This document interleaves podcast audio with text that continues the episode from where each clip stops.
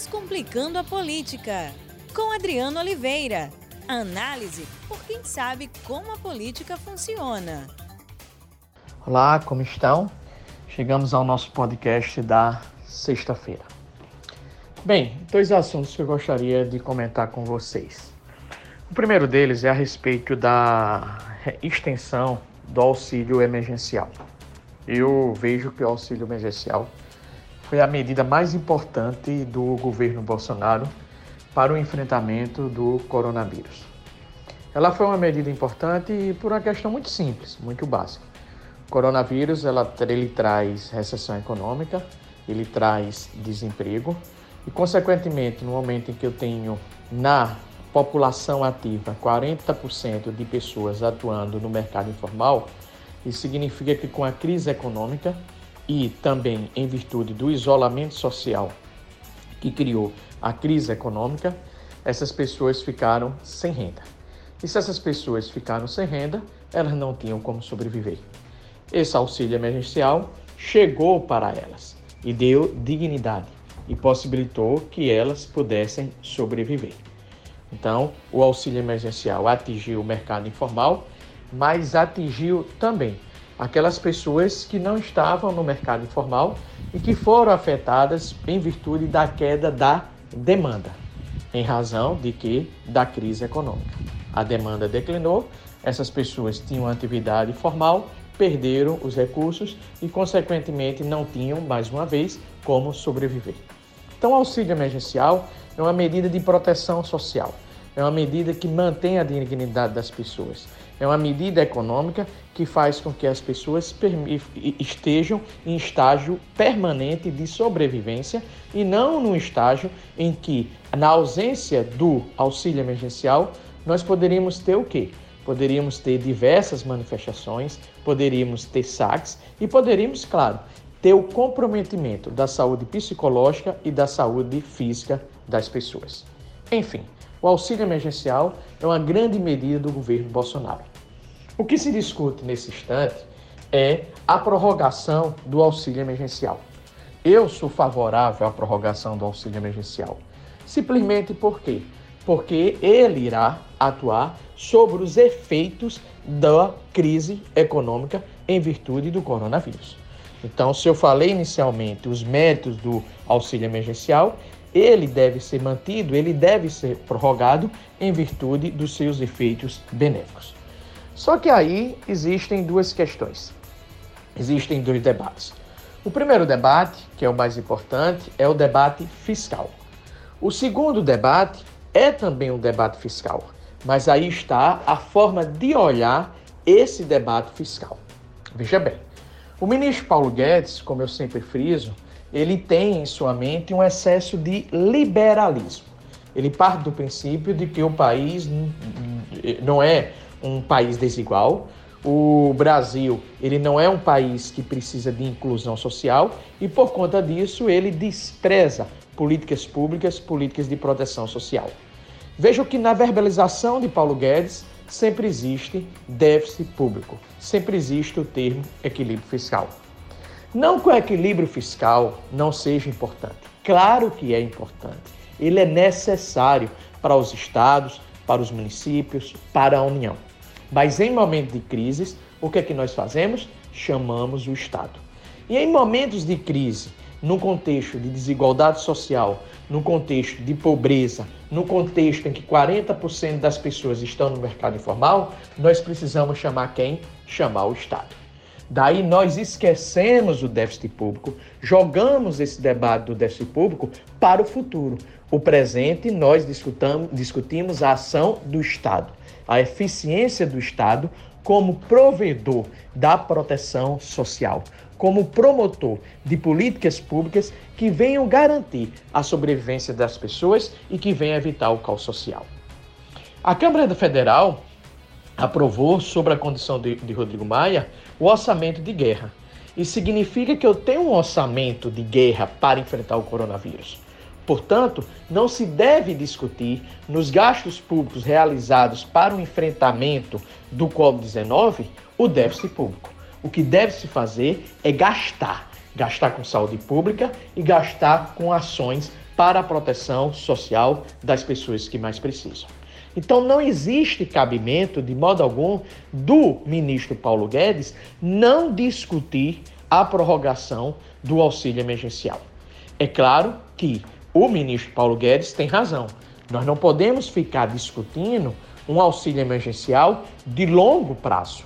Também, talvez, seja importante nós pensarmos o valor desse auxílio emergencial. Mas esse auxílio emergencial já deveria ter sido anunciado pelo presidente Jair Bolsonaro. No caso específico, a prorrogação e um valor desse auxílio emergencial.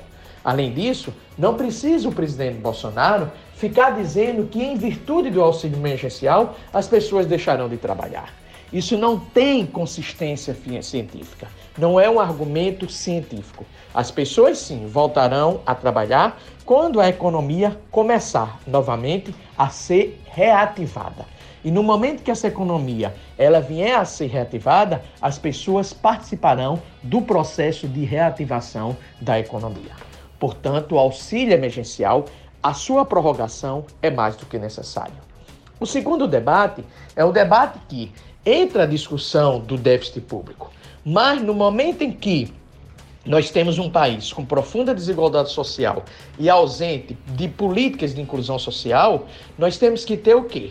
Nós temos que enfrentar a desigualdade, enfrentar e promover, a, enfrentar a ausência de inclusão social e promover a inclusão social num momento de grave crise econômica, num momento de grave crise sanitária com Estado. Então o déficit deve ser relegado. Essa é a questão. E diversos economistas têm colocado isso, até porque nós temos orçamento de guerra e até porque também nós temos um Banco Central que pode assumir a responsabilidade por políticas sociais. Ou seja, aquilo que o economista André Lala Rezende diz muito bem. Em momentos de crise, o Estado pode emitir moeda, o Banco Central pode emitir moeda e essa emissão de moeda servir para quê? Para financiar políticas sociais, especificamente o auxílio emergencial. Portanto, a discussão a respeito do auxílio emergencial é uma discussão muito mais política do que econômica. Por que a política? Por que a política? em virtude que, infelizmente, infelizmente, o ministro Paulo Guedes não tem uma visão macro do Brasil. A visão de Paulo Guedes é uma visão restrita ao mercado financeiro. A visão de Paulo Guedes é uma visão baseada no excesso de liberalismo e, consequentemente, ele leva essas visões para o governo e o governo passa a tomar decisões políticas a partir de uma visão econômica equivocada, considerando a realidade social e econômica do Brasil e por consequência, isso prejudica o enfrentamento ao Covid-19. Por que prejudica? porque podemos ter desequilíbrios sociais. Ou seja, a ausência do auxílio emergencial poderá desorganizar a sociedade, poderá desestabilizar uma ordem, poderá provocar desequilíbrios e, por consequência, poderemos ver saques, poderemos ver conflitos. E daí vem uma questão. Veja, se eu digo que a decisão é política, por que o governo Bolsonaro, que deseja se reeleger, que quer se reeleger como qualquer presidente da República, não já anuncia esse auxílio emergencial? Sabe por quê? Porque isso iria fortalecê-lo politicamente, tanto no Congresso como na sociedade. Pesquisas já mostraram que logo que foi liberado o auxílio emergencial, o presidente Bolsonaro aumentou popularidade entre aqueles eleitores que receberam o auxílio emergencial. Faz, portanto, portanto, necessário, é mais do que necessário, o presidente Jair Bolsonaro conversar com Paulo Guedes, dialogar com Paulo Guedes e anunciar a prorrogação desse auxílio emergencial. Uma decisão política que beneficiaria o presidente e beneficiaria, claro, as pessoas que precisam desse auxílio. Uma questão que eu gosto sempre de colocar: o que pode impedir a reeleição do presidente Bolsonaro é Paulo Guedes. Claro, os conflitos criados pelo presidente Bolsonaro é uma outra questão. O comportamento dos filhos é um outro ponto. Mas veja, se a cabeça de Paulo Guedes guiar as decisões políticas do governo, essa cabeça de Paulo Guedes, ela poderá vir a prejudicar o próprio Bolsonaro. Por isso que é necessário que Jair Bolsonaro tenha uma atitude em relação a Paulo Guedes. Por quê? Porque eu vejo que o pensar de Paulo Guedes, a cabeça de Paulo Guedes, prejudica a reconquista de popularidade por parte do presidente Bolsonaro. E por fim, um outro tema. Ontem, o presidente Bolsonaro dialogou com os governadores. Ontem, o presidente Bolsonaro teve um encontro civilizado com os governadores e que isso se mantenha. O presidente da República tem que dialogar e ouvir e tomar decisões. Essa é a expectativa. O que eu vejo é uma questão fundamental. Por que ainda o, mini, o, o, o, presidente Jair Bolsonaro não chancelou o projeto de ajuda aos estados? Eu não sei. Ontem ele prometeu assinar, mas não fez isso. Em sua live ele disse que nos próximos dias irá fazer isso.